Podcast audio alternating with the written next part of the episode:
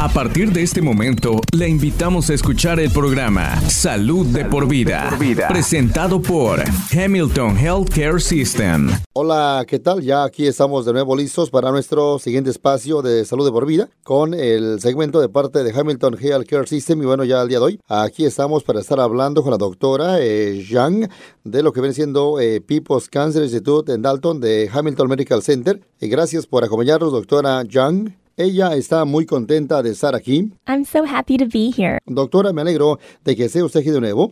Ella, la doctora Yang, es médica oncológica certificada, trabaja en el cual para People's Cancer Institute y bueno, se especializa en trastornos hematológicos y además cáncer en adultos. Completó su formación en hematología médica oncológica en hospitales de Chicago, en la Universidad. Hoy hablaremos de COVID-19 y bueno, eh, de algunos eh, trastornos de la sangre que están asociados con el virus. Doctora Yang, ¿cuáles son algunos de los trastornos de la sangre asociados con el COVID-19? There's still a lot that we don't know about COVID 19.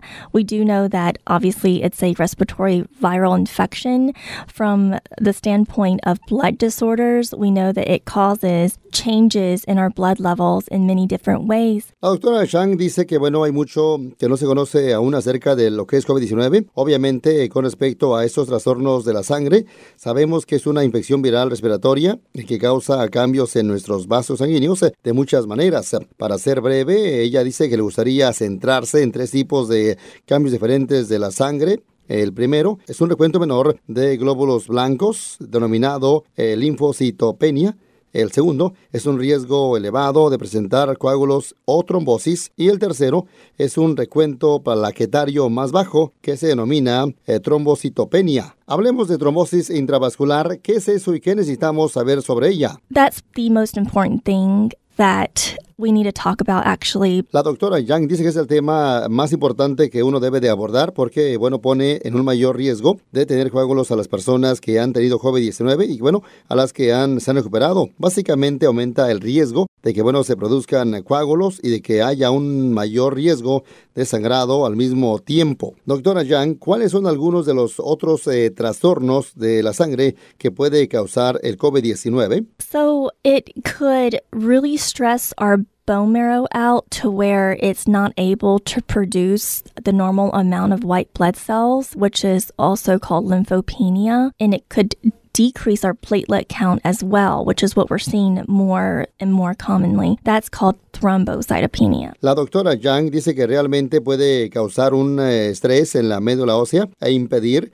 que produzca la cantidad normal de glóbulos blancos, los que, bueno, llamamos linfocitopenia. También puede disminuir el recuento de plaquetas, que es lo que estamos viendo cada vez más. Eso se llama eh, trombocitopenia. Empecemos con la linfocitopenia. ¿Qué es esta afección? It's actually a response to any type of trauma that our bone marrow experiences. You can get it from exposure to new medication, and in this case, it's an exposure to a new virus. La doctora Yang dice que es una respuesta a cualquier tipo de trauma que, bueno, experimenta la médula ósea. Puede producirse por la exposición de nuevos eh, medicamentos y en este caso es una exposición a un virus nuevo. No suele ser normal y mortal a menos que, que la persona también tenga otra infección por una bacteria o un virus. Por lo general, los pacientes eh, se recuperan bastante bien y la médula ósea se estabiliza y es capaz, bueno, de producir la cantidad normal de glóbulos blancos después de unas semanas. ¿Qué es la neutrofilia? So it seems almost contradictory because on one hand, we see white blood cell count that's decreased in our blood called lymphopenia, which is what we just touched on. However, on the other hand, we see a higher number of neutrophils, which is a type of white blood cell count. La doctora Yang dice que, bueno, parece casi contradictorio porque, bueno, por un lado vemos un recuento reducido de glóbulos blancos en la sangre que se llama eh, linfocitopenia, como acabamos ya de mencionar. Sin embargo, por otro lado, vemos un número más alto de neutrófilos, que es el recuento de un tipo de glóbulos blancos y, bueno, es una respuesta adecuada ante una infección por COVID-19 eso significa que nuestro cuerpo está produciendo glóbulos blancos eh, a pesar del bajo número total de ellos y está produciendo un mayor número de neutrófilos para combatir esta infección. ¿Cómo causa el COVID-19 lo que es la trombocitopenia? That's just a fancy word of saying that our platelet count is decreased. In our bone marrow, we make three main different types of cells.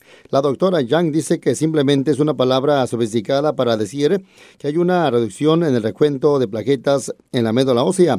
Todos producimos tres tipos eh, principales de células, los glóbulos rojos, los glóbulos blancos y las plaquetas. Las plaquetas nos ayudan a detener ya el sangrado si sufrimos cualquier eh, tipo de rasguño, trauma o pinchazo. Por lo tanto, cuando las plaquetas disminuyen, tenemos un mayor riesgo de sufrir una hemorragia interna y externa. Es muy importante que los eh, pacientes sepan que si han tenido una infección de COVID-19 activa o anterior, tienen un riesgo más alto de tener trombocitopenia. Doctora Yang, dígame cómo se trata lo que es la trombocitopenia y la trombosis. So let's take it one at a time because although they sound very similar, they're almost exact opposites. Lo que nos comenta la doctora Yang, ellos van a realizar una por una porque exactamente, aunque suenan muy similares, son casi exactamente opuestas. La trombocitopenia aparece cuando las plaquetas disminuyen en el entorno agudo, si acaba de infectarse con COVID-19, podría deberse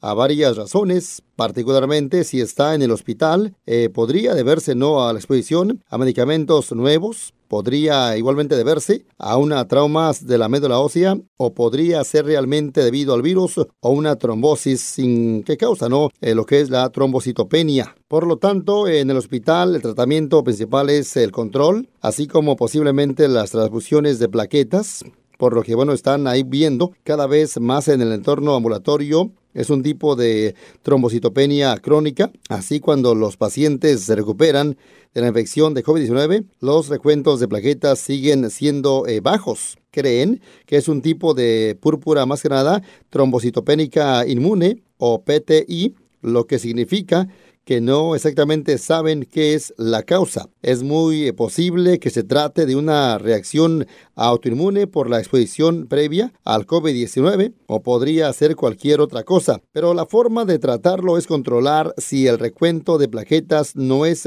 potencialmente mortal o comenzar con un medicamento oral. Un tipo de esteroide que ayuda al cuerpo a combatir cualquier tipo de trastorno autoinmune que podría estar causando esta más trombocitopénica. La clave es estar eh, atentos si fácilmente le aparecen moretones o tiene cambios en su movimiento intestinal, como sangre en sus heces o sangre en la nariz. En especial deben de estar atentos los pacientes más que nada que, bueno, pues han no, eh, tenido una exposición conocida o activa de COVID-19. Es muy importante saber que debe de pedir que, que examinen las plaquetas y bueno, que podría tener un riesgo mayor de sufrir una hemorragia. ¿Podría decirnos algo más sobre la trombosis? So, COVID 19 is very interesting in that it causes both a high risk of bleeding as well as a higher risk of clotting. La doctora Yang dice que el COVID-19 es muy interesante en cuanto a que causa tanto un alto riesgo de sangrado como un mayor riesgo de formar coágulos. Esos son los extremos opuestos de la escala, pero exactamente pueden darse los dos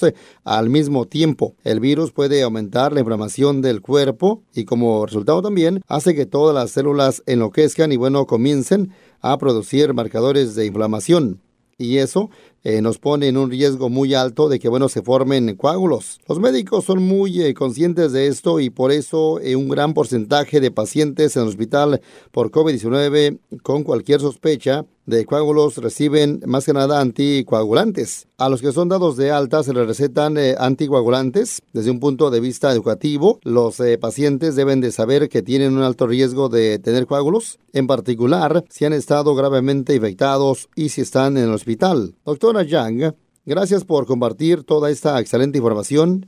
¿Podría usted contarnos un poco más sobre People's Cancer Institute? It's a beautiful building on the campus of Hamilton Medical Center on Memorial Drive in Dalton, Georgia. It houses both diagnostic and treatment services under one roof. La doctora Yang eh, dice, claro, es un hermoso edificio en el campo de parte de Hamilton Medical Center, aquí por la Memorial Drive en Dalton. Ofrece servicios de diagnóstico, además tratamiento en el mismo lugar. Esto permite que el equipo de expertos de Hamilton compuesto por oncólogos, oncólogos también radiológicos, cirujanos y demás eh, personal de apoyo clínico trabajen de manera conjunta para brindar una atención moderna en un ambiente de apoyo además de recuperación. También están acreditados por la Comisión de Cáncer. Doctora Yang, estoy seguro de que hay personas que nos están escuchando en este momento que no han recibido la vacuna contra COVID-19. ¿Qué consejo usted les daría? I would strongly, strongly advise patients to be vaccinated. The benefit far outweighs the risk from an evidence-based standpoint. Ella recomienda eh, más que nada a las personas que se vacunen. La conclusión de esta charla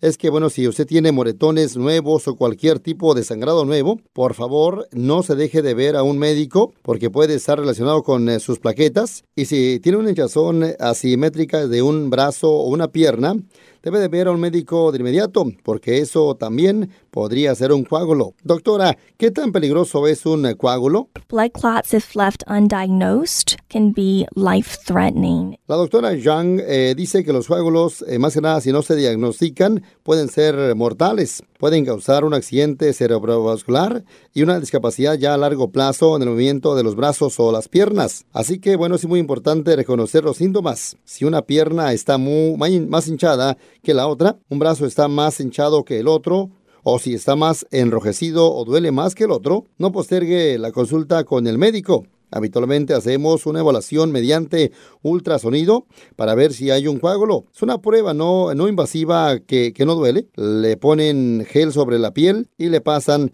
un equipo de ultrasonido para detectar si tiene un coágulo.